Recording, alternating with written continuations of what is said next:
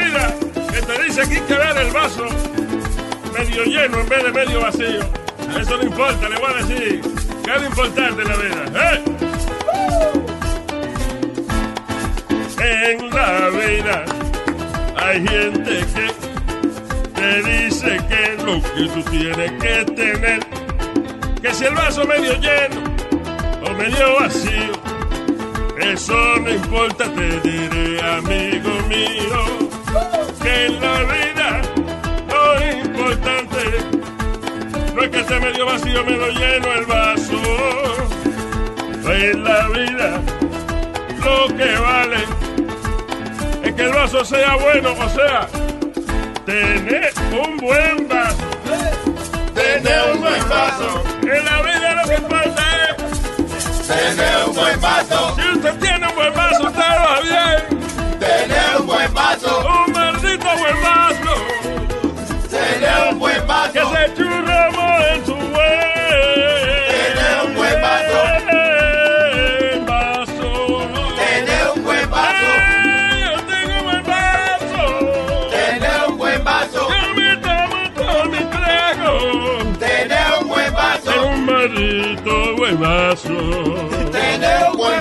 Qué maldito buen vaso.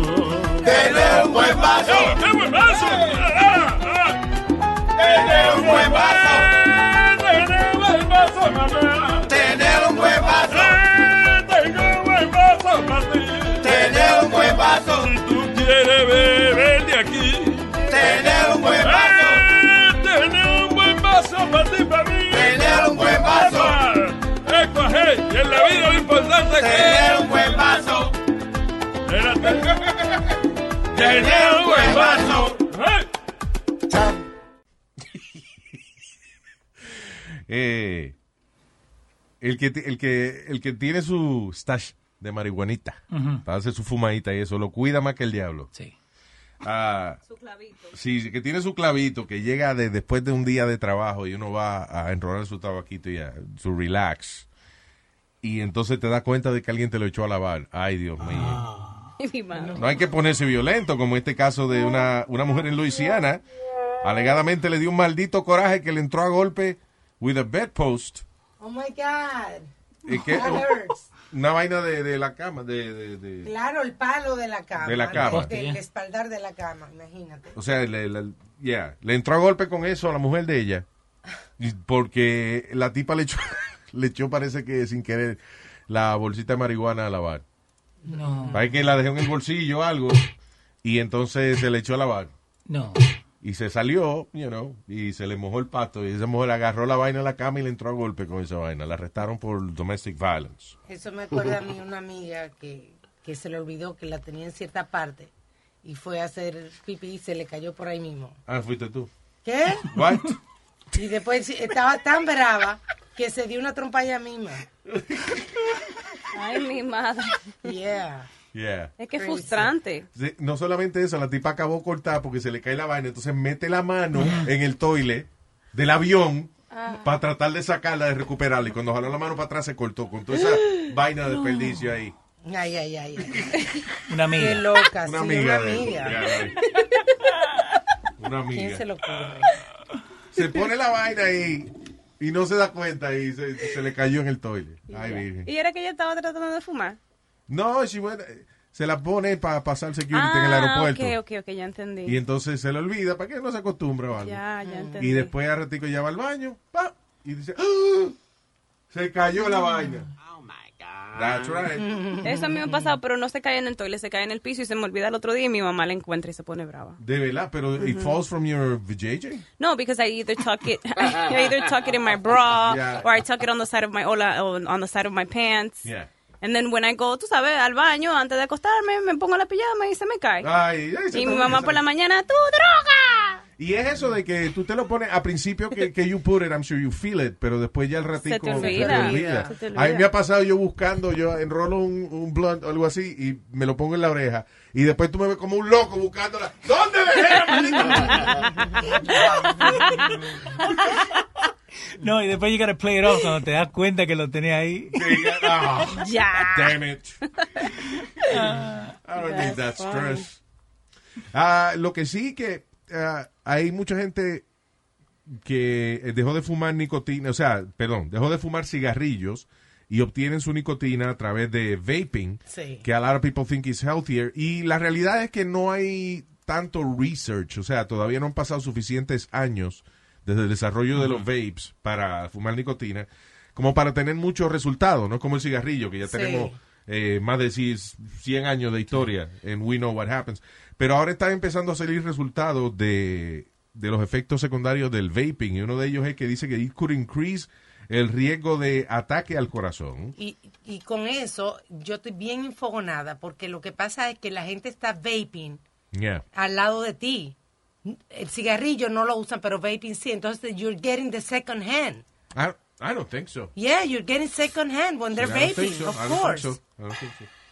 It's not the same. Porque el, el, el vaping, el humo del vaping es más como como líquido ah, vaporizado. O sea, it, it- it's heavier, so it disappears faster. Bueno, y de- de- da cáncer. Así Ninguno- que ahí no han dicho que da cáncer, dice que it could increase your risk of, of heart attack. en otro estudio que salió. Ningún, dice- na- pero todavía no saben. They're not sure about the cancer thing. I don't know. eh, vaping, it- it- Que es- eso va a tomar tiempo. Yeah, exactly. Que, y, y ven con, lo- con los cigarrillos. Antes de los cigarrillos la gente fumaba donde sea, con los chicos en el auto. eh, en- y a lo que pasó el tiempo nos dimos cuenta lo que de verdad hacía. Una vez, yo una vez eh, no, te- no tenía nada que hacer. I, I- was waiting. uh, tenía una grabación y después, como dos horas después, tenía otra. So me metí al museo de radio y televisión en la ciudad. Ok. And, uh, y me senté a ver comerciales de los años 60. Y era funny. Decía. Después de una sabrosa cena con la familia, nada como disfrutar un cigarrito. Los anuncios de cigarrillo eran así. It was about going out with the family and at the end of the day you smoke. ta, ta. Y lo- con los niños ¿eh? y los papás. Ah, Y las mujeres también. Estoy, soy sexy, me veo bonita, mírame, estoy Exacto. fumando, sentada, muy linda, yo, ella. Sí, vea, los cigarrillos más elegantes y finos, porque los cigarrillos de las mujeres eran de que más finito y vaina. Decía, disfrute de la elegancia y del sabor de Marlboro Girls. Que viene con diente amarillo y bajo boca. Completamente incluido. La Aquí realidad. dice e-cigarette or vape can contain substances that are added, son adictivas y pueden causar enfermedades de, de los pulmones, del corazón y cáncer. You see, can it can contain. Que podría tener. Eh, It's a speculation. Dice, es como tiene- cuando tú hay ves... evidencia de que tienen nicotina, químicos, eh, flavoring and dye. Die. Sí, tinte. Oh, tinte, yeah. Die. death, they call it death. So, yeah. Y los Yeah, muchachos están, no, no, yo no fumo. No, y dicen que en el 2018 también hicieron un estudio que lo, se lo pusieron a ratoncitos, ¿verdad? E-cigarette, vapor de e-cigarette. Y dicen que sí, que ellos mostraron señales de DNA damage, que sí mata el ADN. Y también DNA damage in the lungs, in the bladder ¿Eso and the por qué? heart. ¿Eso con qué? Dice research published in, in January 2018 found that mice exposed to e-cigarette vapor displayed DNA damage in the lungs, Hmm. Really? bladder, and heart. The researchers added that this is possible that the e-cigarette smoke may contribute to similar damage in humans. There you go. Yeah. Sí, porque creían que el problema de los cigarrillos era el tar, you know. Pero I guess eh, los químicos que tienen que usar para hacer el vaping, eso también te fastidia. Y eso está report- el reporte del Journal of American College of Cardiology. There you go. No estoy leyendo un disparate. I'm a member of the American College of Cardiology. I get Yeah. their publications every month. Ah. Same as también yo recibo el uh, International Journal of Medicine. Uh, Ok. Toda esta vaina yo la tengo en el baño para leer. O sea, you know, cuando Tiene una Una biblioteca. cagadita y uno está educándose. Wow, you can get popcorn lung from that too. A what? Popcorn lung. What is popcorn lung? Dice, el popcorn lung es co- como una deficiencia que te da a través de los e-cigarettes. Dice, the chemicals found in e-cigarette liquid known as e-juice Yeah. may be a potential cause of popcorn lung. Really? I wonder what that is. Dice ¿Será que, que la, la- the bronchioles, que es la punta de, de your lungs, que they expand. Oh, like pop, they, they Yeah, open. They, they open up pop. like popcorn, yeah. Wow, that's terrible. Diablo, qué terrible esa enfermedad. Popcorn lung. Yeah, Y te digo, y eso de vaping es tan común. Tú vas a los restaurantes y la gente, vaping. Eso es uno respirando con popcorn lung. No. Okay, you guys laugh at my medical knowledge. Este otro éxito de Romeo. Featuring. Mami, mami, no me va a matar tu pum pum, mami, mami, no me va a matar. ¿Quién eres tú? El general, ¿Quién eres tú? El general, soy un lambón internacional. Gorda, gorda, gorda.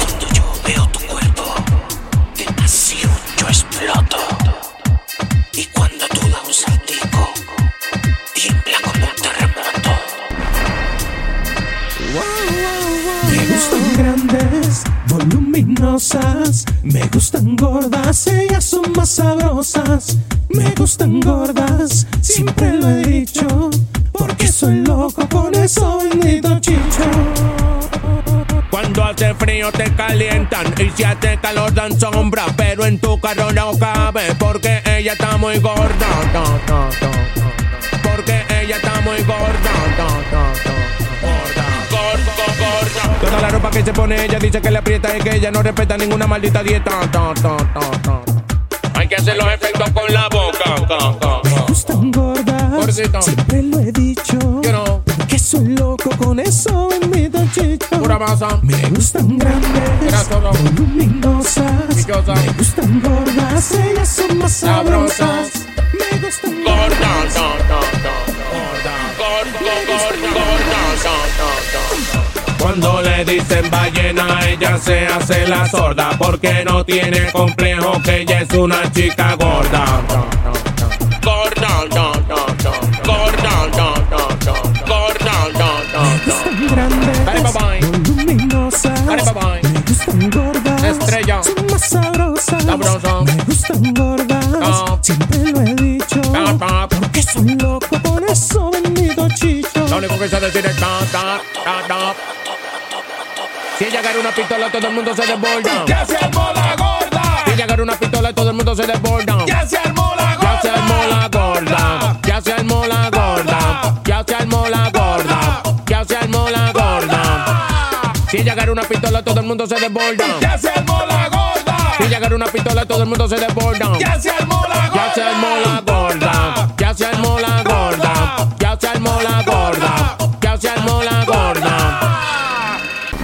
Ella puede ser gordita y tener forma de pera, pero si me la enamoran, yo me mato con cualquiera.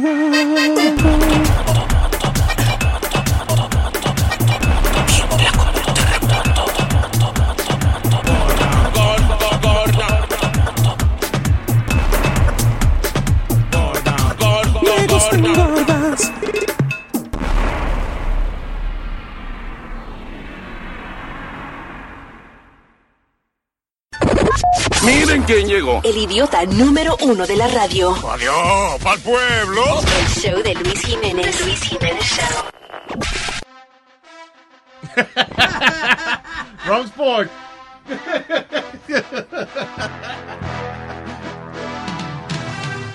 Él tiene tres canciones. Tú le dices música de.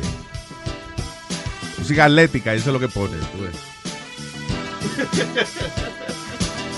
Señores, estamos hoy con eh, un gran amigo del show, una persona que admiramos mucho y que.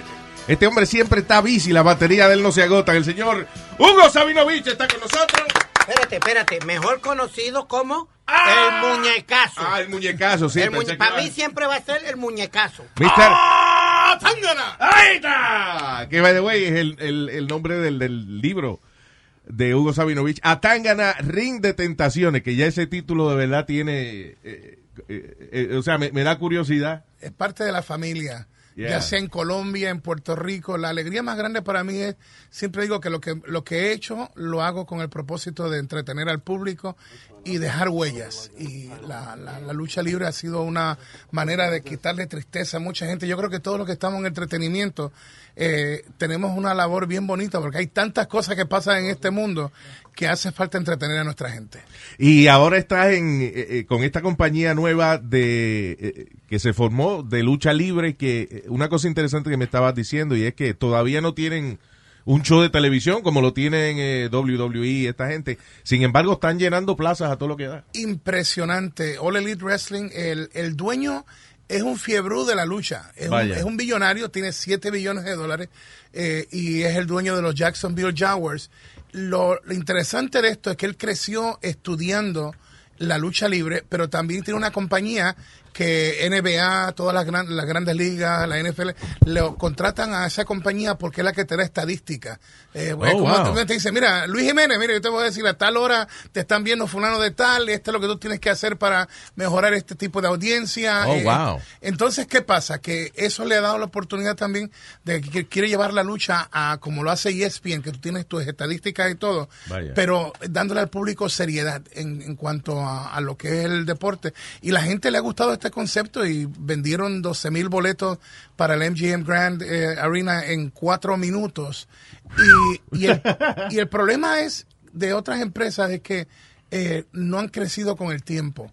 Eh, y tú no te puedes basar en que has tenido éxito. Tienes que seguir eh, evolucionando y revolucionando. Y esta gente están fajados duro. El dueño estaba la noche anterior hasta las una de la madrugada, un billonario con asistentes y todo trabajando. Al otro día, Wow. ya a las 10 estaba, del 10, 10 de la mañana hasta que comenzó el show, hora de allá eh, del Pacífico, 4 de la tarde. Entonces tú ves la pasión de esta gente. Yo Claro. creo que sea un programa de radio, o sea lucha, o sea boxeo, si usted tiene el, el talento y la pasión, ya usted tiene oportunidad de lograr. So, eh, el- I guess, por eso él es billonario, porque el drive de él no es realmente quizás este eh, pensando tanto en el dinero, sino que cuando le da con hacer un proyecto, a él está ahí eh, pendiente a cada detalle y cada Sí, vaina. entusiasta, te Yeah. conoce, sabe lo que tú has hecho. Él, él no te contrata, ya sea jugador de NFL o de lucha libre, él no te contrata sin saber quién tú eres. Vaya. Porque quiere tener en su equipo gente que no solamente cobren el cheque, sino que ayuden al proyecto a llegar a otro nivel. Bueno, que de hecho, esa es la, la compañía de él, eh, es precisamente eso, proveer esa información, Esa a otra gente. Estadística. But Yeah. his money, the way he made his money, do you know how he made his money? ¿Cómo hizo, ¿Cómo hizo su dinero?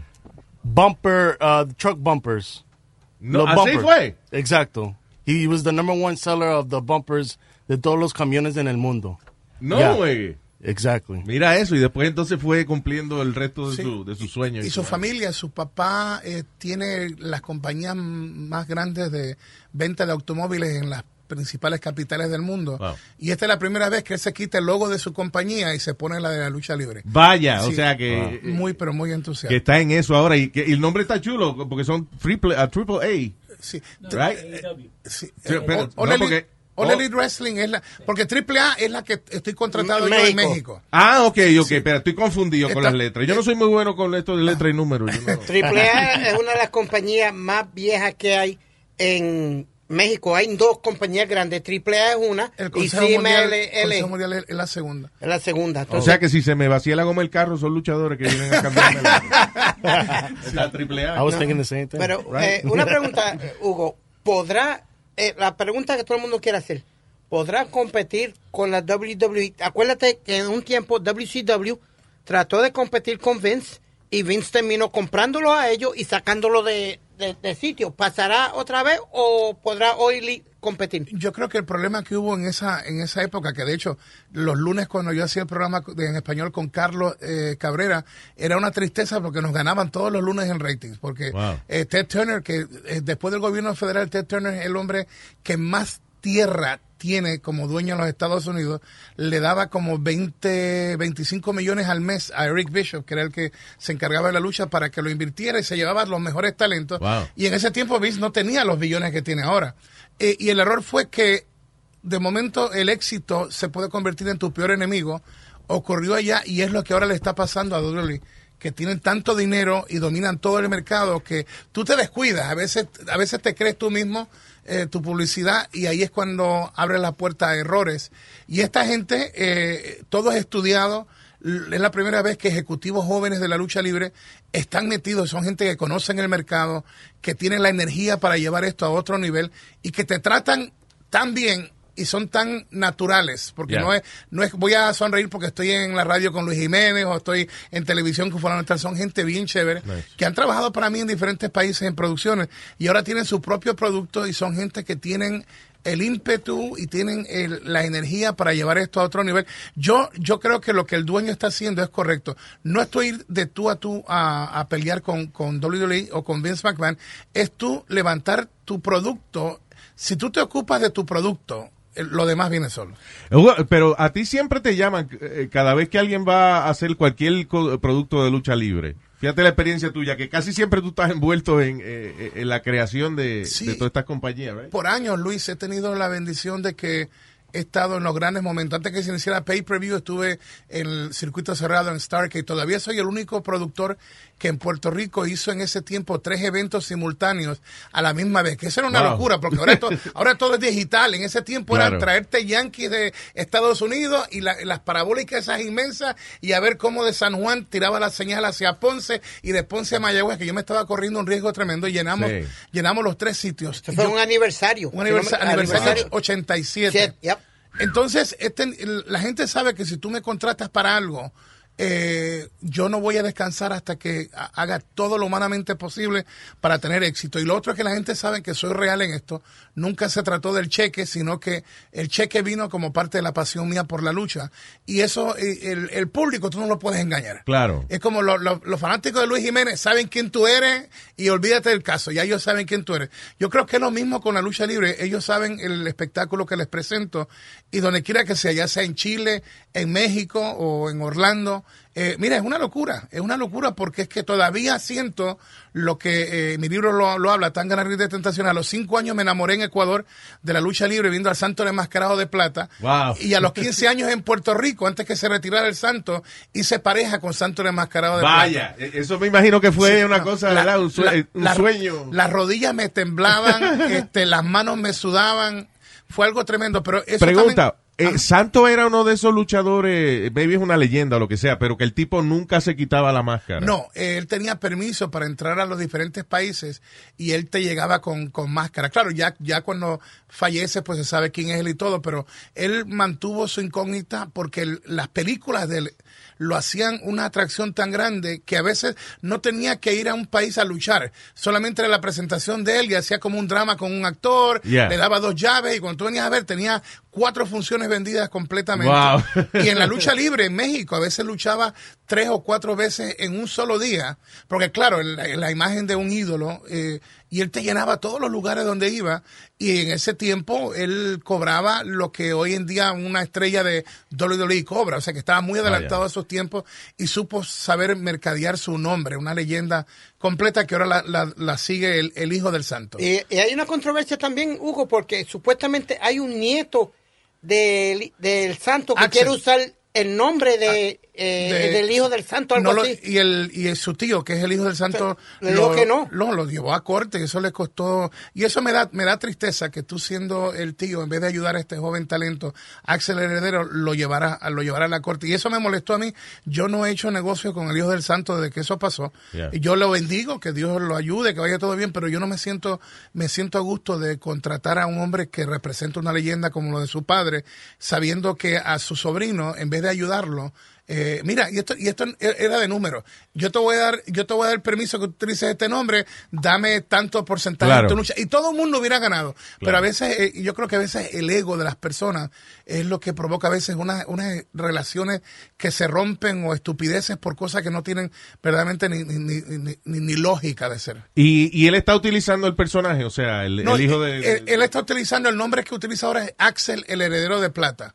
Pero digo yo, el hijo de, de- Sí, del Santos. el hijo del santo. Y entonces, como tiene problemas con la espalda, ahora eh, está el santo junior, que es el hijo del... O sea, esa, El ma- nieto, yeah. sí, esa máscara viene siendo eh, un cheque al portador. Sí, exacto. Yeah. Después que tú seas de lucha libre, la máscara del santo como de Blue Demon, Yeah. eh, van a ser esas máscaras históricas que tú puedes cobrar prácticamente lo que te dé la gana porque la gente la gente todavía respeta ese nombre. Cuando luchabas, ¿nunca usaste máscara? Sí. ¿O, llegaste a...? Yo comencé como la pantera asesina Vaya. y le digo a la gente que eh, me hice luchador porque yo peleaba en la calle de los cinco años en Ecuador.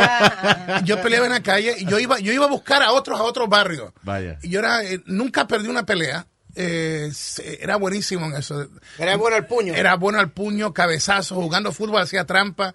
A veces me ponía en el pantalón corto un, un, eh, un alfiler y en, y en los tiros de pelota, ¡pah! En, la- en las pompis. yo, yo, eh, no, y si la, si la gente supiera la- la- las ¡Qué travesuras que... Mira, pero es que hoy en día, hoy en día lo hacen los profesionales. Lo que pasa Sí, es que son tan buenos Que no te das cuenta. no, no te das cuenta, pero te peñizcan. Tú- tú- si tú supieras el arte de ellos, si tú te das cuenta cuando es un penal, te pellizcan una nalga, te hacen cosas. Sí. Lo funny es que hay ciertos luchadores que son medios impredecibles. Yo, eh, yo vi el, el- estaba viendo el documental de Andrew the Giant. eh, que Andrew era el que decidía lo que iba a pasar en el ring. ¿Y, o y sea, cómo, tú, cómo tú le decías que no? Exacto. en, en sus buenos tiempos, Andrés Gigante te podía prácticamente destrozar el pecho con una sola mano. ¿A quién era que él no soportaba? Randy Macho Man Savage era que, que él no le eh, eh, eh, que cuando Randy Savage le tocaba luchar con Andre the Giant estaba asustado porque él no sabía Andre didn't like him, no le, No, no no le me recuerdo bien si era él, pero yo sé que si tú estabas en la lista negra de Andrés Gigante, boy, era mejor cambiar de empresa porque era, era amigo mío. Eh, eh, este- Oh, este- este- sí.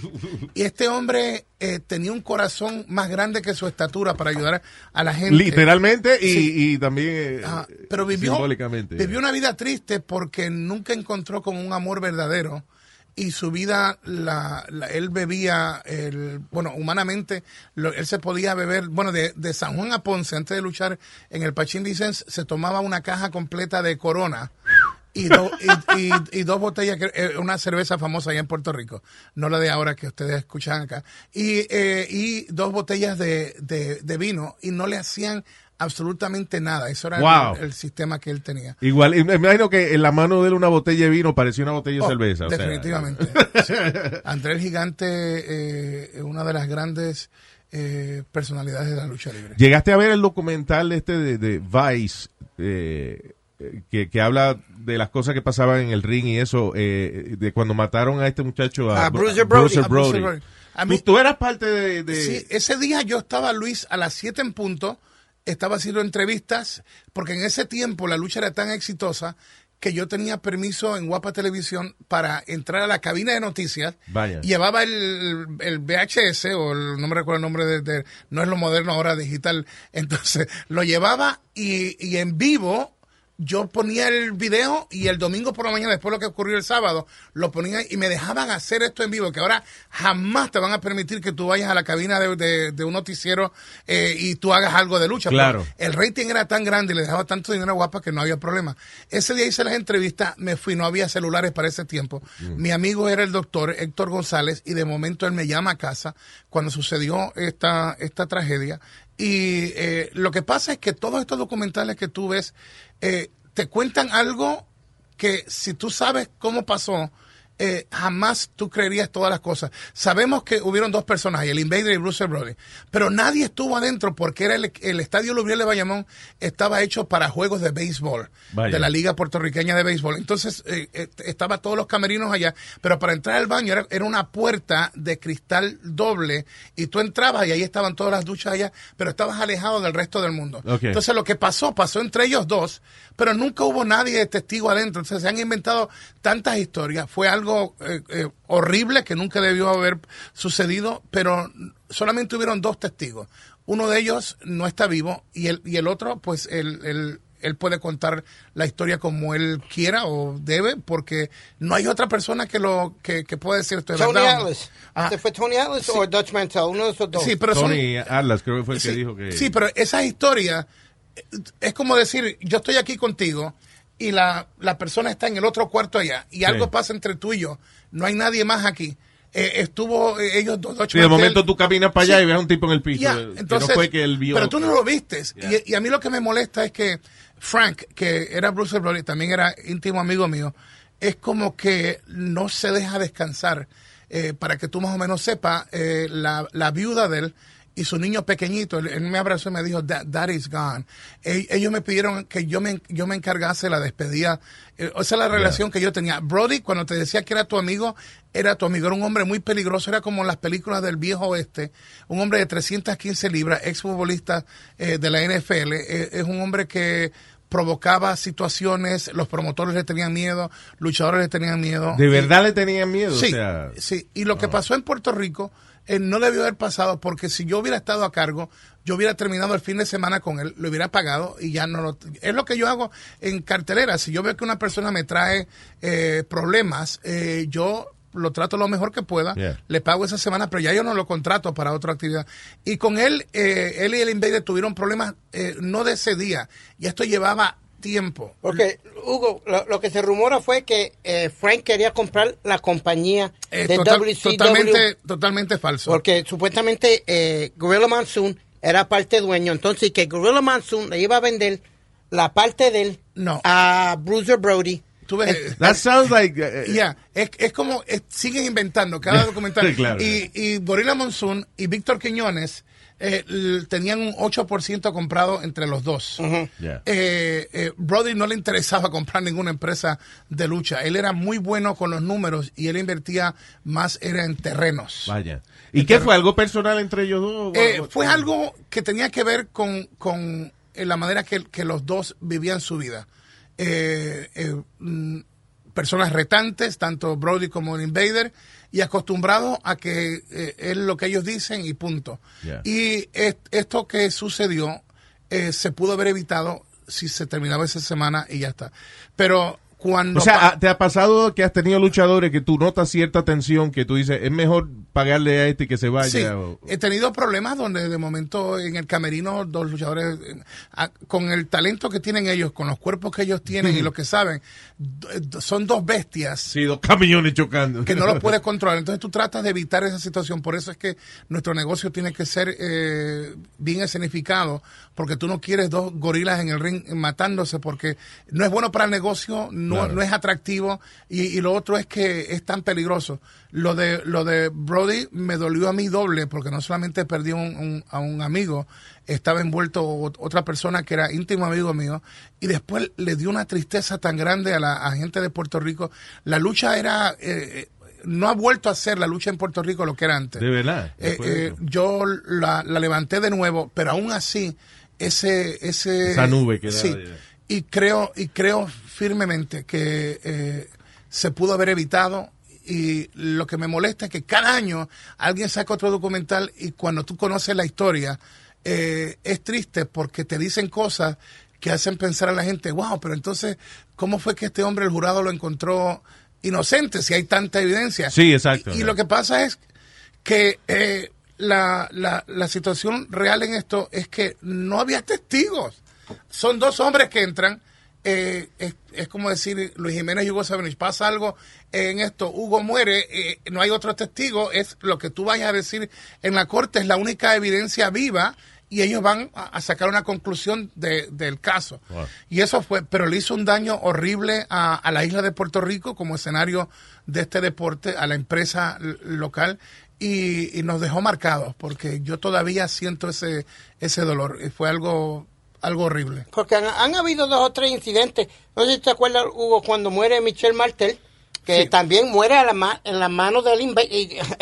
Es funny because muere en las manos del Invader también cuando supuestamente de él usaba un puño ve- vendado. que Pero le ya decía- esto fue en el ring. En el ring, en el ring. Ahí él le, le conectó y parece que le causó un ataque al corazón o algo así. Pero lo que pasa es que Michelle había tenido ya problemas.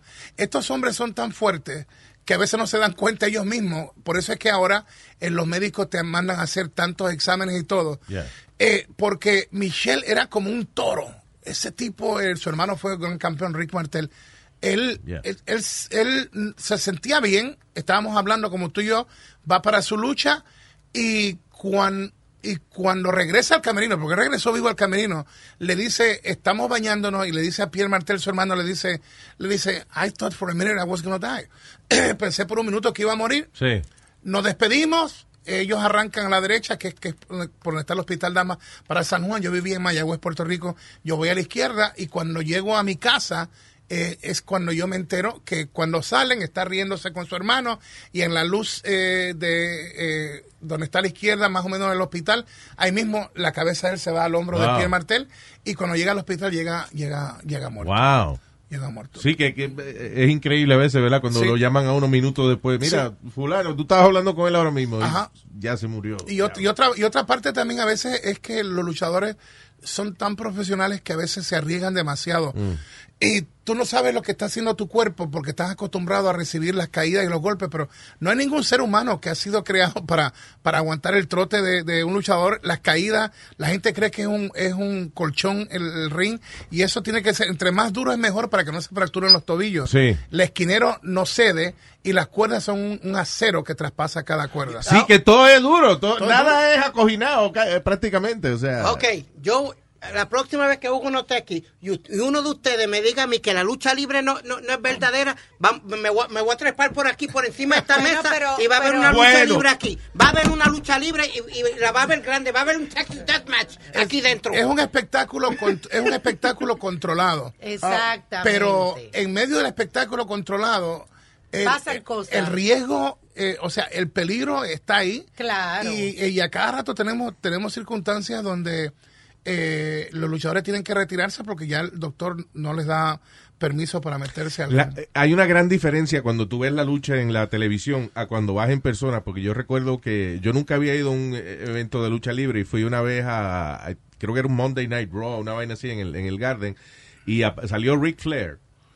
Eh, no me acuerdo con quién estaba luchando y cada vez que se tiraba en el ring, o sea, cuando tú estás ahí, es que tú, tú oyes y sientes el, el golpetazo del cuando ese cuerpo cae, ¡pum! O sea, que es duro, que en la televisión no se siente tanto así, pero cuando estás en persona, dices, espérate, estos tipos de verdad se están Es un riesgo tremendo. machucando la espalda. Y hemos tenido, por ejemplo, eh, Brock Lesnar invadió el UFC y logró ser campeón en el UFC. Nosotros tenemos muchachos talentosos que pueden competir en, en artes marciales mixtas.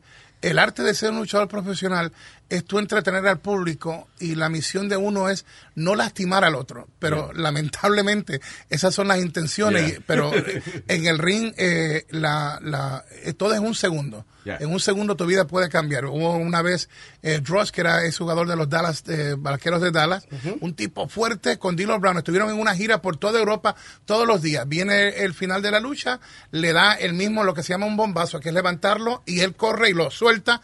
Y esa noche no se paró más. Quedó, Wow. para, quedó parapléjico para. Oh, para el resto de su vida. Dross, que era, él ahora camina en un, eh, tiene una, una- una silla de ruedas Yeah. y está retirado, pero nunca volvió a ser el mismo luchador. Y trataron, eh, y él trató y no. El libro, en el, en el libro mío cuento una historia, y te la voy a adelantar porque estoy aquí. El libro mío cuenta que Bruce Brody era mi amigo y me estaban cambiando ya de, de malo. Yo era el muñecazo, era el sí, sí. era el malo para ser el comen- comentarista y, y encargarme de, de los programas. Entonces Vaya. hubo un cambio completo. Entonces hice pareja con mi archirrival, mi enemigo Carlitos Colón, para enfrentarme al hombre que me había robado mi ejército, a Barrabás. Vaya, Barrabás, Y a yeah. Bruce Brody. Yeah. Entonces, en medio de la lucha, eh, yo siempre soy así como bien creativo y eso me ha metido en muchos problemas también. Entonces, de momento, de momento, el- este gigante tiene eh, con castigo aquí a las carótidas, que es la parte del hombro, calambres ahí, y yo de momento veo y digo, oye, a mí como que me da deseo de entrar y morderle una nalga a Bruce. De, de- de esas, de esas ideas, de esas ideas que... Y yo digo, wow, está el coliseo lleno, esto va a quedar bacán. Y, y entro y, y ¡pum! Le- pero le muerdo la nalga, pero se la muerdo. De verdad se la mordiste. Sí, y cuando ese hombre se ha virado, suelta a Carlos y me dice, Hugo, I'm gonna kill you. y entonces soltó a Carlos Colón y comenzó a correrme para... Y este, este es un atleta, un atleta que ha- hacía los squats.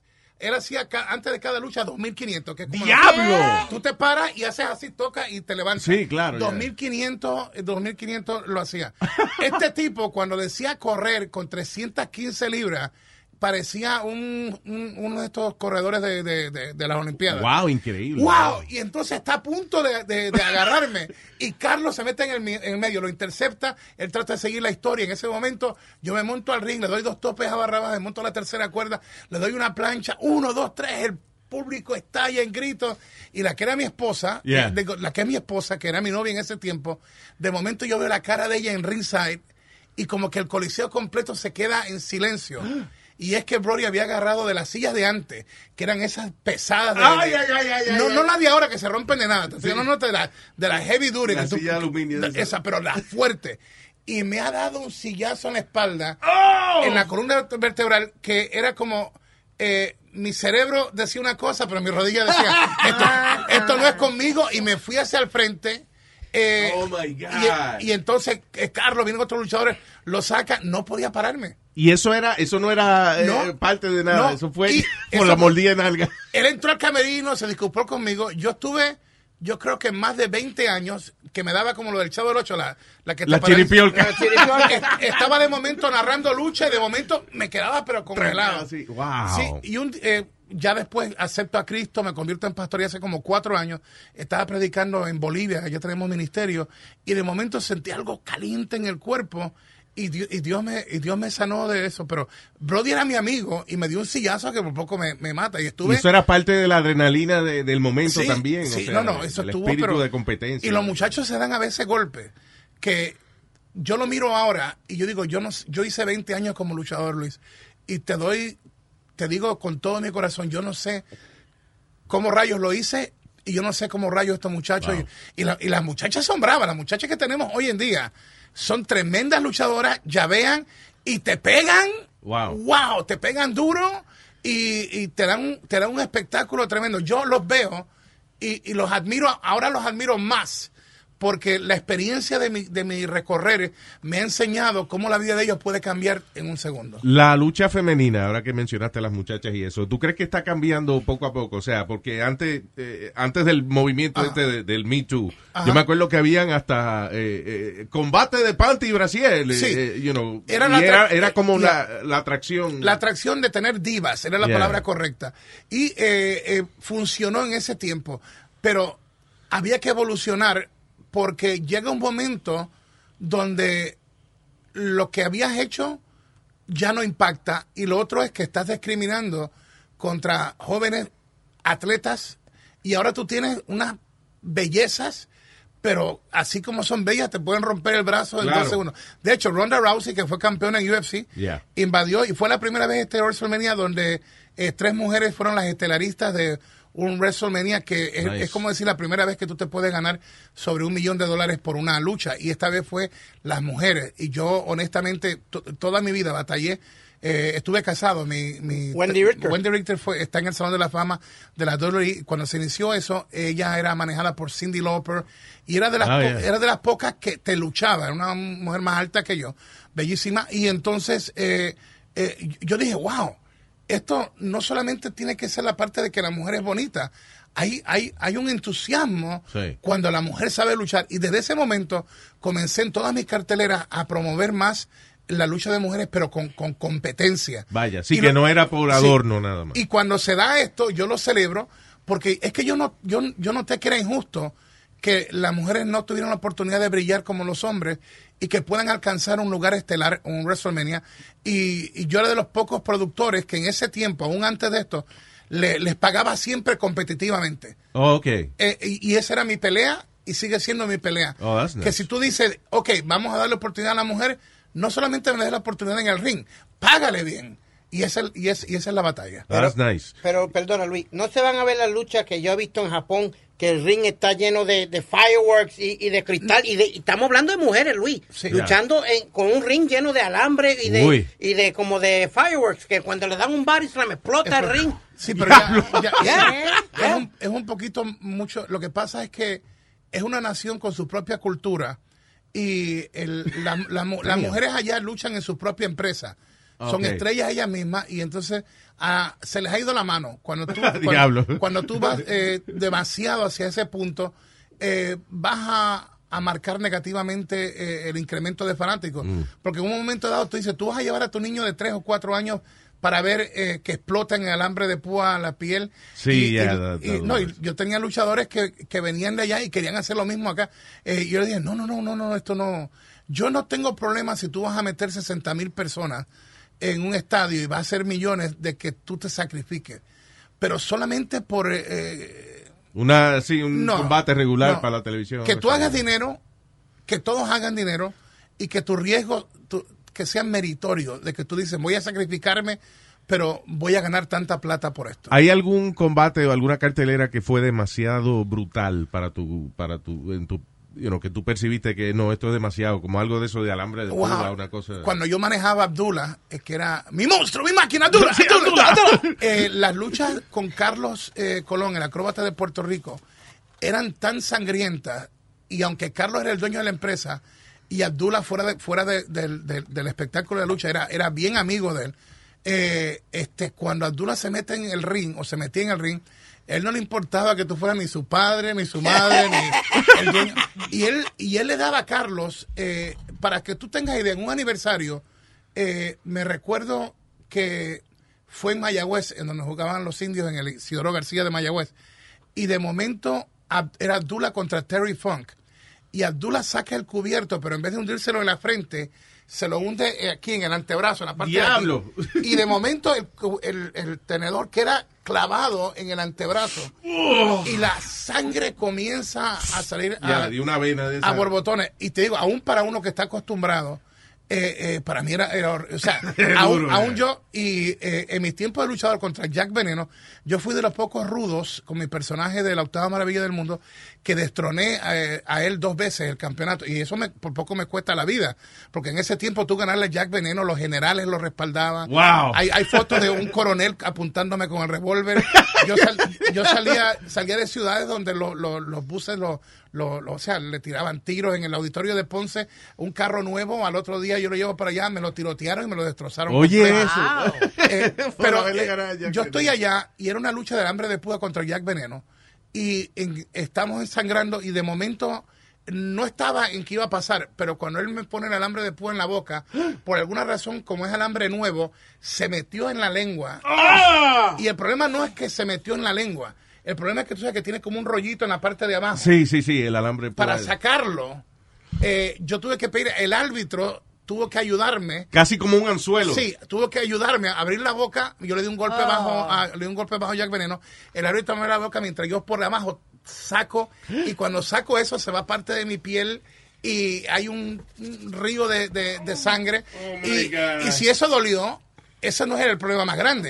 Era que por las próximas tres semanas es un lugar eh, donde tú sudas, donde hay saliva y tienes que tener cuidado de que no, no tengas una infección en la lengua porque eso te puede costar hasta la vida. Es verdad, es verdad, que Sí. son muchas, muchas cosas que pasan a raíz Así de que eso. ¿no? yo lo viví, yo lo viví y por eso es que te digo que yo, yo no porque yo he sido luchador y hago esto en la lucha, pero si la gente supiera el, el sacrificio verdadero de estas estrellas que la, que la gente ve en televisión eh, y cómo se, y cómo se ganan la vida. Yeah. Muchos de ellos viajan cuatro, a veces te trabajan cuatro días a la semana. Eso es duro. Eh, o sea, de, de los 365 días pasan 280, 280 y afuera. Y eh, claro, yo le digo a la gente, no lo busques por el dinero. Tienes que amar esto. Yeah. Porque cuando te duele la espalda y tú tienes un vuelo a, a Australia a luchar, vas a luchar dos días allá, y el vuelo así ya es casi 22 horas, y luego te metes y luchas dos días corridos y tienes que absorber otras 22 horas para estar en... en- el luchador no, se, no descansa, tienes, Yeah. que, tienes que entrenar todos los días y luego tienes que ir a, a radio, a promoción, a televisión, Sí. o luego a las compañías que te hacen los juegos de video que la gente lo ve bonito, pero no saben que el, el deportista o el futbolista o el jugador de baloncesto tiene que ir a un estudio especial donde te ponen todos estos chupones eléctricos y magnetos y todo Sí. para hacerlo más real el juego. Eso es horas de, de trabajo. Sí, y claro, claro. tú ganas un dinero, pero tú vas acumulando ese millaje en el cuerpo y cuando tú vienes a ver es, es fuerte. Sí, lo que tú dices, el cuerpo no se hizo Sí. para machacarlo así Exacto, de esa manera. exacto. So, Tú Pero- ves, eh, Hugo, tú dijiste que en, en ocasiones Ric Flair y Andrés Gigante iban dos y tres veces en una semana a Japón. Venían, iban a Japón, venían y volvían Y otra volvían, vez. exacto. Uh, Eso es duro, un itinerario. Ajá. Ahora, había, había tanto dinero que eh, para ellos eh, eh, fácil eh, era eh, escoger entre el largo tramo por el dinero que acumulaba. Aparte que las firmas de autógrafo, ve- vender un producto de ellos, es, es tremendo. Un luchador enmascarado mexicano con fama que vaya allá con una máscara, el fanático te compra las otras máscaras, 100, 200 dólares. Wow. Pero la máscara que tú llevas puesta, esa es la que el coleccionista quiere. Vaya, Y exacto. esa máscara, o sea, tú puedes vendérsela en 500, 600, 700 dólares. Y eso cuando tú vienes a ver en una noche, estás haciendo más dinero a veces en mercancía Sí, claro. que no en la lucha. Y entonces el luchador pues comienza a ver hacia dónde va en el sacrificio. Y hoy en día eh, lo- los mismos que abrieron All Elite Wrestling, los Young Bucks eh, eh, y Cody Rhodes vendían más mercancía con Omega que la propia WWE muchas veces. Y, y.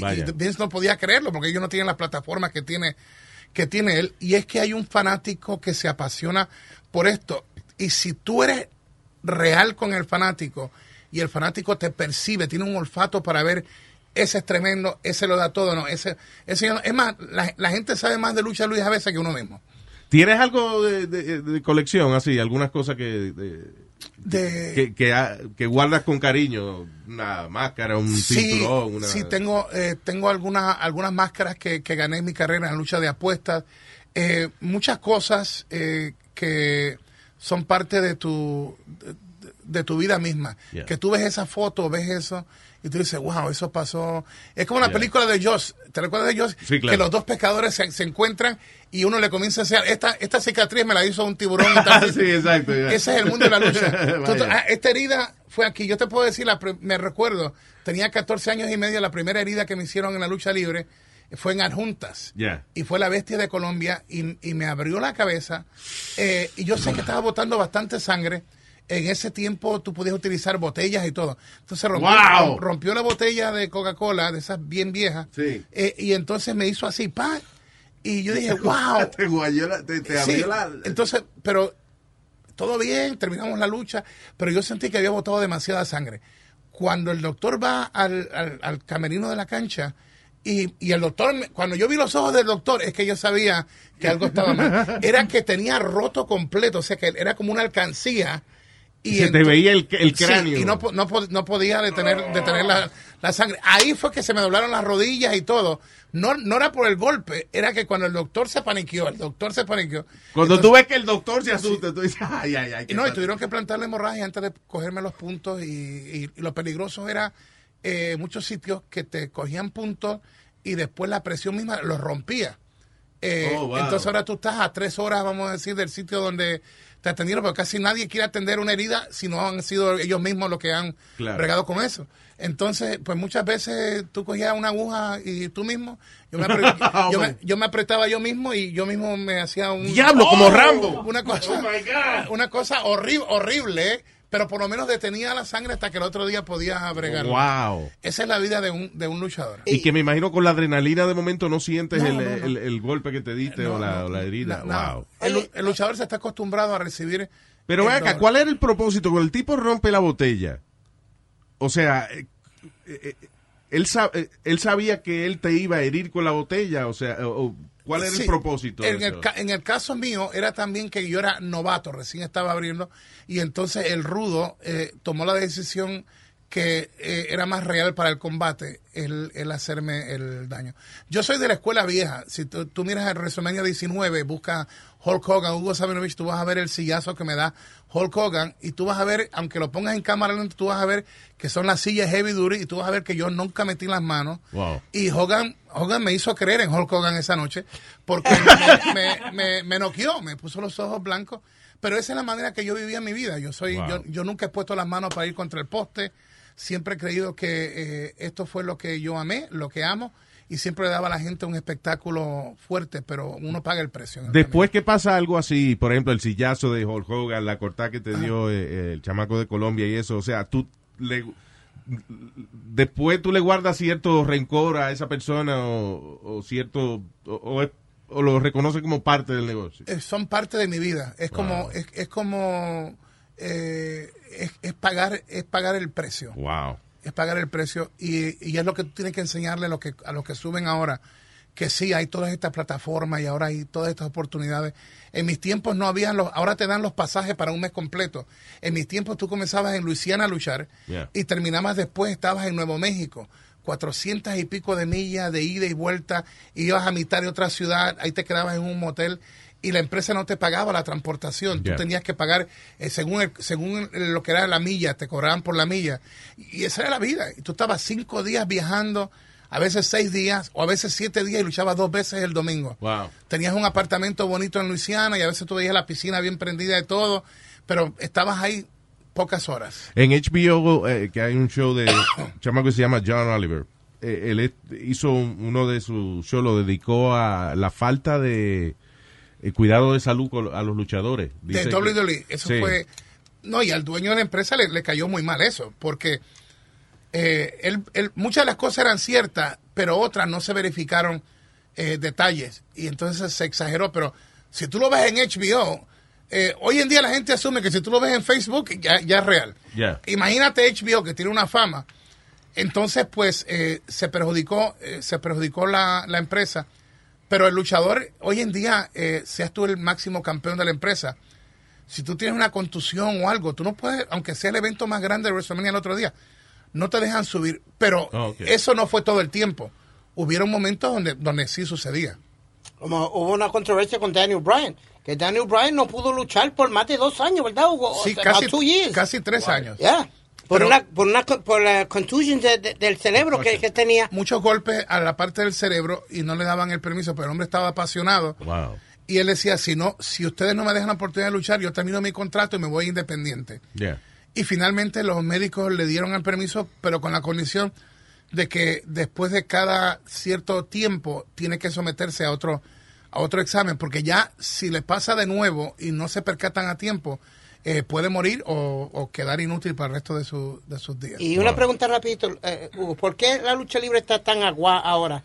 Como PG, como antes. Antes tú veías un chic que sacaba de aquí, te tiraba la bola de fuego, o, o un, bull- un Texas Bull Rope Match, o, o, eh, eh, Texas Death Match, o algo así, ya, una lucha de andamio. Ya esa lucha no se ve ni nada. a, a menos, a menos que no sea en un pay-per-view. eh, por ejemplo, el, el contrato de ahora, en- desde octubre, Fox le va a dar a WWE por SmackDown, le va a dar un billón y medio por cinco años. Damn. NBC Universal le da por Raw casi lo mismo. Entonces, el, Fox quiere que el programa sea un poco más atrevido. El de ellos. Oh, wow. Lo van a hacer. Pero NBC, Universal, No quiere, quiere. quiere mejores luchas, pero no lo quiere tan atrevido. Vaya. Entonces, tú no vas a arriesgarte a, una vez que te quitan la clasificación, PG significa que te sacan de prime time.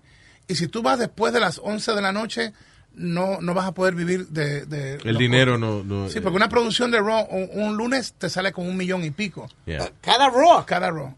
Porque aparte de los luchadores, es todo lo, todo lo que tiene que llevarse a cabo para la producción en, en los coliseos. Si ahora tú ves una, un Monday Night Raw, tiene la misma producción que o, o más de lo que tuvo el, eh, los primeros este, WrestleMania. O sea, eh, eh, un Monday Night Raw parece un WrestleMania if you- si tú lo comparas, eh, you know, when it started. y lucha libre o lo que sea, si tú estás en prime time, tú estás compitiendo Yeah. con todo lo que está en prime time. O sea que ahí no, ah, no, pues yo, pues como yo era lucha y ellos tenían a tal persona que es un cantante, no, no, aquí tú compites con todo y es mejor que tú le saques eh, los mejores ratings porque ahora mismo están molestos con WWE porque no, no ha estado con buenas historias y los ratings no han subido y ese es dinero. Y ahora eh, tú lo sabes, estás haciendo algo y en el momento tu productor te está leyendo el, el resultado, cómo estás compitiendo en vivo con todos los otros canales, o sea que lo ves inmediatamente y se, y se cancelan libretos y Vince comienza a cambiarlo ahí mismo. Ahí mismo. vivo. Porque antes tú tenías que esperar a que terminara el programa para los ratings, ahora es, ahí tú tienes la tablillita que te dice, ok, en este momento eh, CBS me está ganando o este me está ganando, lo tienes todo a tu, a tu alcance. Wow. Y ahí mismo entonces se, se cambian las cosas y se Tienes toman que inventar. El, el programa en vivo tiene la ventaja que puede hacerlo. Yeah. El programa de serie eh, ya está hecho. Sí, claro. El problema es que muchas veces trabaja, pero otras veces el desespero de los ratings te hace sacrificar una historia que pudo haber sido buena y la tuviste que abortar por el por tu enemigo, que es el reloj de los ratings. Entiendo, ya, claro. Yo le digo a la gente, uno de mis programas favoritos de todos los tiempos es Seinfeld. Yeah. Yo digo, si Seinfeld estuviera ahora mismo, no hubiera durado cuatro semanas. Y hace poco entrevistaron a Seinfeld y él, y de momento yo digo, wow, that's like, like the same conversation that I had. Él dijo, si yo hubiera comenzado ahora con Larry David a producir esto, no hubiera tardado como cuatro semanas, nos hubieran sacado de NBC. Digo, my God, I've been saying that for Sí, so eh, long. en lo que la gente cogía la- la- el, concepto del show no le iba a dar tiempo. Seinfeld es de los programas pioneros en ser creativos y se metían con judíos, con puertorriqueños, Sí. con todo mundo. They did not care. Ellos insultaban a medio mundo y se metieron en un montón de problemas porque es what, eso era la parte. El humor, yo siempre creo que cuando nos volvemos tan estrictos, nos convertimos en dictadores porque yo creo que el- si no te gusta algo, cámbialo. Sí. Pero tú, tú, no, tú no le quites el placer a otra gente que lo disfruta, solamente que para ti no es apto. Mira, yo, yo no creo, yo no creo, yo no creo en eso. Y hoy en día eh, eh, los comediantes ahora eh, también son casi como los políticos. Dicen alguna co- algún chiste que no le cae bien a una gente y le, le fastidia Sí. la carrera en, Sí. eh, por social media. Es muy, muy lamentable. Eh, Hugo, una pregunta. Triple A viene con un producto latino nada más, Luis. Ahí no vienen luchadores americanos, no sé si vienen, pero es un producto hecho en México Yeah. y viene por primera vez al Madison Square Garden septiembre. El 15 de septiembre. 15 de Yeah. septiembre. ¿Podrá llenar el Triple A en un producto Sí. latino al Madison Square Garden? Yo creo, yo creo que sí, porque el, el auge que va a tener de aquí al 15 de septiembre es fuerte. Es la primera compañía latina. Abrir el Madison Square Garden hoy en día, solo abrirlo te cuesta sobre 400 mil Yeah. dólares. La gente, a veces la gente no sabe nada, nada de lo que cuesta esto. Entonces, eh, esto es, esto es fuerte. Y para mí, yo, yo he estado por años en el Garden porque estuve con WWE, pero hacerlo con una empresa latina y decir el septiembre 15 Madison Square Garden tiene triple A, para mí es un orgullo que una empresa latina pueda ocupar un momento estelar en la historia de los espectáculos, Yeah. porque es traer la en México la lucha libre es el segundo deporte. Después del fútbol es el segundo deporte y yo creo que habemos tantos latinos aquí que podemos eh, po- podemos hacer que la lucha libre latina ocupe un espacio estelar. Comenzamos en el Garden el 15 de septiembre y luego vamos a ir a la casa de los Lakers a Los Ángeles Ah, nice. a llevar otro espectáculo Staples grande. Center. Yo creo firmemente que los latinos nos hemos comido el cuento de que si somos tercer mundo, de que porque somos latinos tenemos el apellido Rodríguez o esto, que, que no, no, no. Usted es lo que usted se decide hacer y a veces, a veces esa muleta nos estanca porque no me dan oportunidad porque soy latino. Yo, eh, yo he, he- he batallado con eso desde que yo estoy en, en Estados Unidos y en otros países y creo firmemente que tu talento, tu visión va a llevar a tu norte y que no puedes excusarte. Ah, porque yo no tengo. No, usted ve lo- los grandes hombres y grandes mujeres que han hecho historia son aquellos que se han sobrepuesto a las grandes adversidades. Una pregunta, y, y- y volviendo un poquito a, que estábamos hablando de los eventos de WWE y toda esa vaina. Eh, yo veo, por ejemplo, que eh, eh, The Rock, que es una superestrella del cine ahora y qué sé yo, ¿como cuánto primero le tienen que pagar a The Rock para que él vaya de nuevo a, a- a luchar a un WrestleMania? una vaina así? El secreto está en que cuando él vuelve con WWE, él no pide la tarifa que él puede comandar. Yo creo que eh, él vive agradecido de lo que la lucha lo, lo hizo. Él, él le está ganando ahora por películas sobre 17, 18, 20 millones. Tiene su propia compañía de producción. Yeah. Sí, que para qué doblas una uña en la lucha Exacto, libre? que eso es lo que yo digo. Y, y las compañías no les gustan que él vuelva al ring, porque ya cuando tú tienes en, en itinerario grabar una película que vas a tardar tres meses, tienes contratados los actores, al equipo de producción, tus directores, y un buen director no espera por tu película, solo tiene, ok, vas a estar tres meses haciendo esta película, pero ya tiene programado hacer otras dos películas. Claro. Todo cuesta. Entonces, las compañías no les gusta que La Roca vuelva porque aunque es un ambiente controlado en cuanto a lo que es la escena de la lucha libre, una vez que tú te metes ahí, la euforia del momento, la adrenalina, wow, y son hombres grandes, este, cuando tú vienes a ver, tú puedes fracturarte un brazo, Claro. en una caída del cuello, entonces tú tienes un actor famoso, que es uno de los hombres que más dinero cobra en este momento y que sus propias producciones lo requieren a él, porque él dirige películas también y Claro, todo. sí, sí.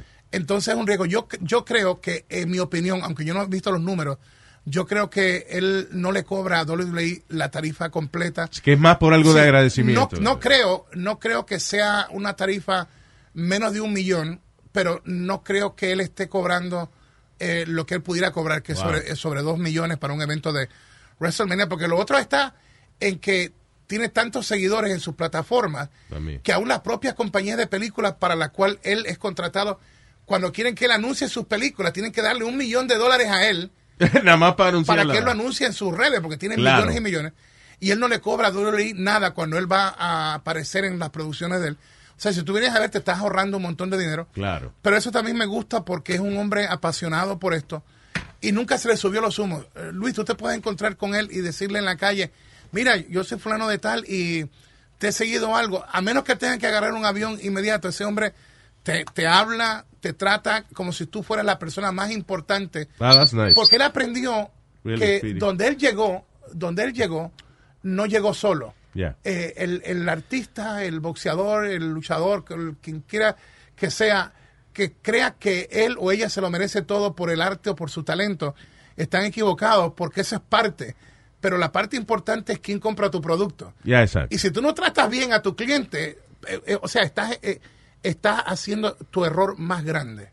Y eso no es fácil que una persona con tanta atención que recibe The Rock, que se mantenerse humble, you know, mantenerse Sí. humilde en ese aspecto. yeah. El, el ego, el, el ego es fuerte. A, mí, a mí lo que me gustó es que en los tiempos que yo estaba, eh, la lucha libre en Puerto Rico, tú- yo no podía salir. Eso era un escándalo, la lucha libre en Puerto Rico. Sí, sí, sí. Eh, guys- mi- mis hijos y mi esposa me mantenían siempre con los pies en la tierra porque yo iba y llenaba un estadio y en la noche sacaba la basura. Yeah, exacto. Ah, y y I doy- kept you humble. Y Y el- le- y tu le- mujer te decía, ¿qué pasa? La Sí. basura. Y le doy gracias a Dios por mis hijos y mi esposa y por los amigos verdaderos. Los panas verdaderos son no, lo- no los que eh, te alaban por lo que tú haces, sino por lo que siempre te dan el buen consejo. Sí. Hugo, yo creo que estás pasando demasiado tiempo en fiesta. Hugo, esto no te conviene. Eh, y el otro está el otro en que donde quiera que hay quiere estar contigo para, para estar en el viaje. Claro, exacto, Y hay que escoger. Yo le doy gracias porque eso me mantuvo me mantuvo muy bien. Mira, eh, arranco mañana para Orlando a hacer la publicidad para el evento del sábado. Es una compañía que se llama NJCW. El 50% de, de mi ganancia y del de eh, Boricua Guerrero, que es un apóstol, es un pastor debajo de la máscara, pero tiene un cuerpo right. tremendo. Lo hicimos luchador porque hay tanta droga en esa área, en Kissimmee y Orlando, que nuestra meta es el 50% de nuestra ganancia es usarlo para llegarle a ese joven Oh, que nice. no va a ir a una iglesia y entonces tú le haces actividades donde eh, pueda ese joven sentir que hay una voz amiga, no religiosos, sino gente que cayeron y se levantaron, la misericordia de Dios nos arropó, y entonces hago lucha y el 50% la invierto en, en esa área. Oh, entonces llego mañana y en la noche estoy eh, eh, predicando en Casa de Pan, que de hecho está Abraham Velázquez, no sé si tú has escuchado la voz de gran... Abraham Velázquez tiene una voz No, no, no, preciosa. no. Eh, pero precioso. Entonces son pastores, nos han invitado y ahí hacemos evangeliza- evangelización. Pero es como tú le das un buen consejo a alguien que va camino a una cárcel eh, o que está en el alcohol o está en las drogas. Y luego hago televisión, radio, jueves, viernes, sábado hago la lucha. Arranco el domingo para estar en Monterrey para hacer televisión. Y, y seguimos. Muchacho. Y seguimos. Y, y, eh, este, no eh, que para entrar en detalle, pero también tu señora ha tenido sus problemitas de salud y eso recientemente, right? Un año, un año y medio hemos peleado con este enemigo que se llama el cáncer. Y la, la, la variedad que le dio a ella fue tan y tan fuerte que eh, la ha tratado de matar en cuatro ocasiones. Wow. Era tanto que cuando ella comía, eh, uno de los tumores absorbía todo el alimento. Eh, entonces eh, le perforó la parte del colon en una ocasión, por poco muere y... O sea, que son todas las complicaciones que, que surgen Sí. a raíz de que a lo mejor a raíz te sientes mejor por una Ajá. cosita y de momento sale otra. Y, Y, pero verla ah, me inspira, Luis, porque eh, con los dolores, tuvieron que darle eh, radiación. Mira, uno de los, de los otros tumores estaba en la columna vertebral y es como las películas de ciencia ficción porque eh, entró a la parte de la columna vertebral y le comió una de las vértebras. Se la, se la comió y la otra se la fracturó para ya tenerla en una silla de ruedas. Entonces la, la llevaron, le dieron, le dieron la operación, que eran cuatro huecos en la columna vertebral.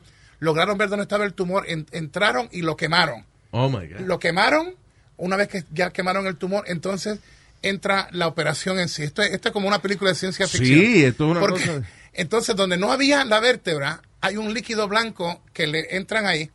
Y el líquido blanco, como a los 20 minutos, eh, se, sol- Rellena se el- solidifica y se convierte en esa vértebra que no existía. Dios mío, porque la ciencia es una cosa Entonces, que- en la wow. parte de arriba, donde le fracturó la, la columna, eh, entran dos cositas que luego se abren y son como, como dos globos, dos volúmenes. Sí. Y eso es lo que estabiliza. Es como si fuera una faja ahí adentro y entonces lo, lo sujeta, lo mantiene ahí, lo mantiene. Mira cómo es, lo mantiene, no- puede estar demasiado fijo porque la columna tiene que tener un, un Un cede. movimiento, sí. Pero con eso, la misma noche que lo operaron, despertó.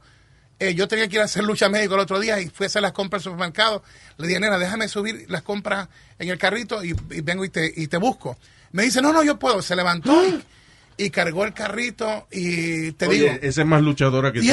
ah, y, y no se rinde y le damos, o sea, le damos gracias a Dios y lo utilizamos Wow. también como testimonio que no importa la adversidad que usted esté pasando, hay algo dentro de uno que si usted logra entender que usted tiene esa habilidad para poder pelear las grandes batallas y solo la vas a encontrar cuando lloras y de momento te secas las lágrimas y dices, vamos a pelear. Wow. Cuando dices, vamos a pelear, eh, tu cuerpo se convierte en un guerrero, en una guerrera, y tú vas a lograr vencer. No te digo que el camino ha sido fácil, muchas veces hemos llorado juntos, Sí. pero nos hemos levantado y estamos aquí. Te digo, yo soy el cocinero, soy el que lavo, el que hace todo, Claro. y jamás yo pensé que iba a pasar por algo así.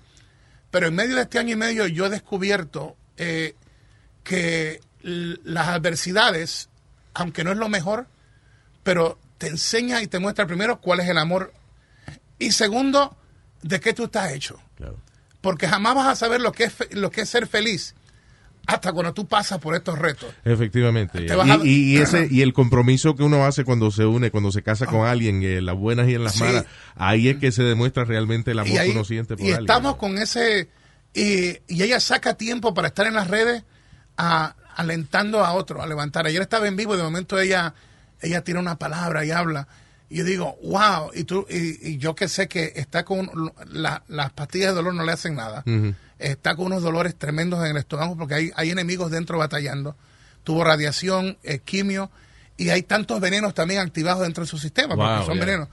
Pero verla como te tira una sonrisa, tú dices, wow, esa, esa- esa es una campeona. Bueno, nuestro aplauso para la señora. eh, Muchas gracias. Definitivamente, es una lucha verdadera, ¿verdad que sí? No te rindas, es mi lema Yeah, siempre, wow, no te wow. rindas, no te rindas. Hugo, este libro, el libro de Atangana, Ring de Tentaciones, que salió hace un par de meses, pero precisamente por este eh, eh, itinerario agitado y estas cosas de salud y eso, a lo mejor no, no ha salido a dar promoción, pero eh, este es tu primer libro. Sí, ese es mi primero. eh, está a la venta en amazon.com. Ah, ¿Crees que haya, haya alguien que se moleste por alguna parte de tu libro? eh, siempre se va a molestar. Me- porque yo te voy a decir, mis hermanas eh, están furiosas conmigo. Yo cuento, o sea, yo soy transparente en lo que cuento. Tengo familiares en Ecuador también. Yeah. Que es que si tú vas a decir la verdad, porque sea verdad no quiere decir que a todos les va a gustar. Claro. Y yo dije, si lo voy a hacer, tiene que ser transparente. Cambio nombres en, en algunos momentos porque también es injusto que alguien eh, que tenga hoy su familia de momento eh, tenga que, que revivir algo. Claro. Pero la historia de Atangana Ring de Tentaciones es eh, es un niño de cinco años que se enamora de la lucha en Ecuador y a la misma vez se roza con el crimen y, y ese es el conflicto que hay. Y, y es bien interesante. Te llevo al ring, te llevo momentos de, de- de conversaciones con Vince McMahon, con eh, momentos que, o, o sea, si, si tú no lo escuchas en esa narrativa, posiblemente nunca lo vas a poder escuchar de otra forma porque te lleva a los momentos más íntimos. No solamente lo, lo que hay que celebrar, sino lo que me llevó a las drogas, lo que me llevó a una cárcel, lo que de momento eh, me impulsa a seguir y eh, te hablo de momentos con Eddie Guerrero, situaciones que, que un fanático de la lucha le va a gustar. Pasé dos años escribiéndolo, Wow. dos años de mi vida, y está hecho con el propósito de si alguien cae, eh, pueda levantarse. Y si alguien no ha caído, que no cometa los errores que yo cometí. El- y lamentablemente eso es difícil porque a veces con los hijos de uno mismo uno le, le dice, eh, le advierte y le, le da consejos y eso, pero hasta que ellos no se tropiezan, eh, eh, no entienden. Ah, es verdad que papi tenía razón. Sí, y yo, yo creo también, por eso es que eh, a mí me critican, porque yo te hago los los- los lives de lucha libre o me invitan a conferencias y siempre saco un tiempo para decirle, porque te caíste no quiere decir que tienes que quedarte en el piso, levántate. Ahora, tú sabes que estaba pensando que tiene eh, el libro acá y que eh, tiene tantas historias interesantes, que de tantas series de televisión que hay, eh, aparte de Glow, que, you know, que es más una comedia y eso, no hay como una, no ha habido como una serie de televisión que narre ese, ese viaje, esa vida de, de- Bueno, de un luchador. Tough Enough fue un reality show. Pero que- no reality show, no. Estoy No hablando la- de una, ah, con, Sí. li- o sea, eh, a yo, scripted show. Y yo creo que tú, lo que pasa es que la, tú eres un hombre de negocio, tú eres un hombre de que estás enseñado a bregar con multitudes y tu mente, ¡pum!, va y enfoca. Sí. va y enfoca. Eh, el, tengo que, una vez que logre la victoria de mi esposa, el segundo es, es ponerlo en inglés. Una vez que tú lo haces en inglés, entonces te, te- tiene más opciones. Claro. Para que entonces alguien se interese y te compre los derechos del libro para una serie o una, una película. Porque con tanta gente interesante que, que tú has conocido y que has bregado con, you know, con, con- los que Sí. fueron y los que están ahora mismo también. Yo creo que... va, o sea, yo sé que va en un momento dado, o va a ser una serie o va a ser una película, pero tiene que ser el proceso de ir a inglés también, Sí. porque entonces tú tienes más, más clientes buscando el, el negocio. Claro. Pero en este momento, es más, te digo, ahora voy, eh, voy a los sitios y ni siquiera llevo los libros. Yo puedo llevar los libros y, y- y vender un montón, pero mi prioridad en este momento está en que la rubia eh, sane y el claro. resto. Mira, lo mejor que hizo Dios fue un día después del otro. Yo vivo mi vida y he aprendido que el hoy es tan importante, porque un segundo, un minuto que vivas hoy no lo vas a recuperar nunca. Y trato de, de ser el- la persona más amable. Me encuentro con pilotos en mis vuelos que, que crecieron escuchándome en la lucha libre. Yo le digo a la gente, si, hay, si un sobrevuelo se topa con Hugo, se chavó el servicio en el avión. Sí, sí. Porque es que... no- Hablar contigo, hablar. Y tengo... eh, yo, yo hablo con la gente en, los- en los aeropuertos, en, en los diferentes países. E- esto me gusta Yeah. porque aparte de la lucha, me gusta que sepan que ellos son importantes y que si Dios nos da la oportunidad o la vida te da una oportunidad de que eh, tengas algo de fama, eh, este, deja huellas, contagie a alguien, contagie a alguien para que la arme en grande llegue a otro, a otro nivel. Yo nunca le he cobrado eh, lo que le llaman el booking fee a ningún luchador, luchadora, y hay muchos que han logrado hacer pero plata, plata, plata, pero grande. Empresarios y todo. Mi único requisito es, en el camino, tópate con alguien y haz lo mismo que yo he hecho. That's nice. Eso es todo, lo sigo viviendo, da frutos y no es que seas el hombre perfecto, yo no lo soy, pero wow, llevo 21 años libre de alcohol, de droga, apostador. Tú me decías, eh, Luis me decía, eh, en dos minutos vamos a apostar quién entra por la puerta. Ya, y tú, vamos, ahí dale. está. ¿A qué hora Teni- se oculta el sí, sol? te- tenía línea de crédito en casi todos los casinos Wow. Y la gente que, que te, te prestaban por debajo de la mesa con intereses altos tenía eh, República Dominicana, Puerto Rico, Estados Unidos, en todos los países tenía línea de crédito. Eh, y, y- y estoy libre. eh, ahora me cuido más que el primer día que dejé, eh, dejé la bebida, el alcohol. Hoy, hoy entiendo que eh, cuando te crees demasiado confiado en algo es cuando te pones en peligro. Todo renglón de tu vida, sea tu matrimonio, eh, tienes que vivirlo intensamente, dile la quieres, que la amas, porque este, no sabemos el día de mañana qué va a pasar y tienes que disfrutar tu vida al máximo, pero dejando huellas. Señoras y señores, el señor Hugo Sabinovich, que siempre que viene al show, él puede hacer el show solo, no le hace falta aquí más nadie.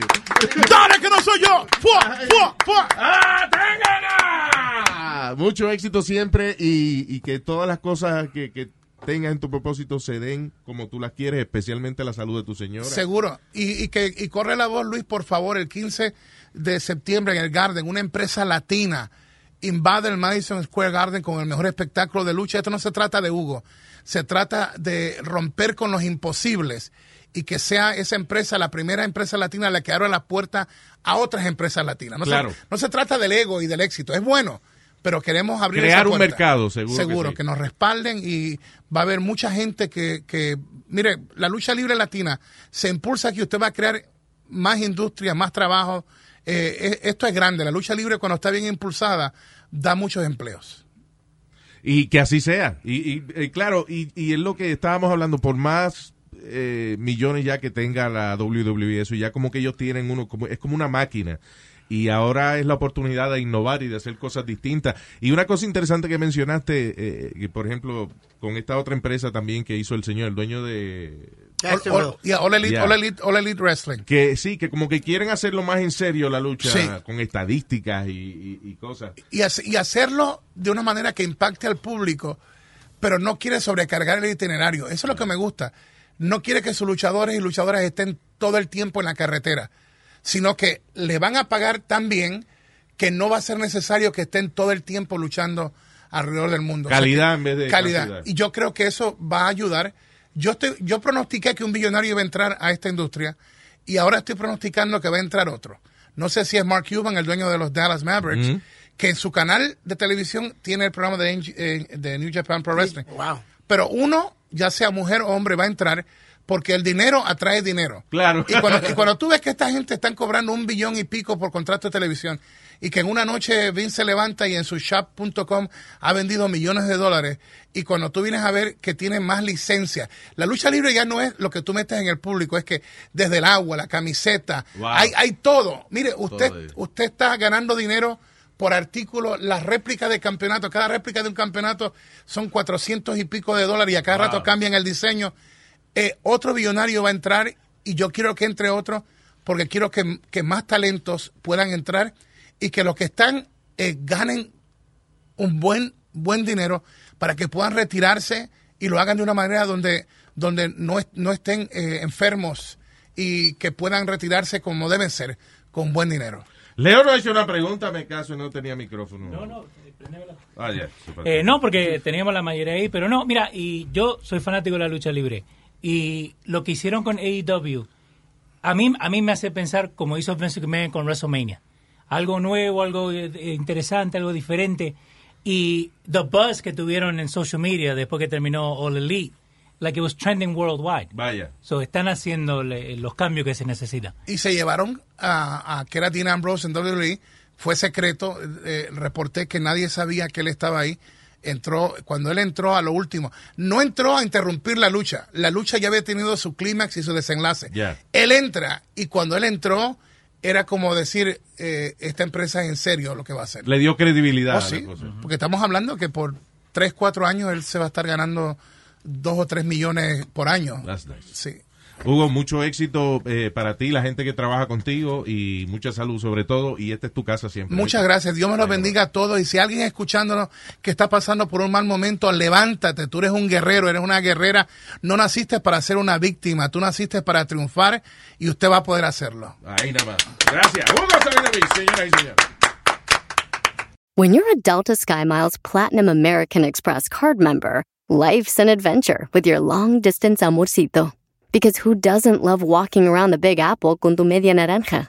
Or finding the most romantic sunset overlooking the Pacific Ocean? And sneaking in besitos inolvidables in Venice. The Delta SkyMiles Platinum American Express card. If you travel, you know. Learn more at go.amex slash you know. BP added more than $70 billion to the U.S. economy in 2022 by making investments from coast to coast. Investments like building charging hubs for fleets of electric buses in California and starting up new infrastructure in the Gulf of Mexico. It's and, not or. See what doing both means for energy nationwide at bp.com slash investing in America.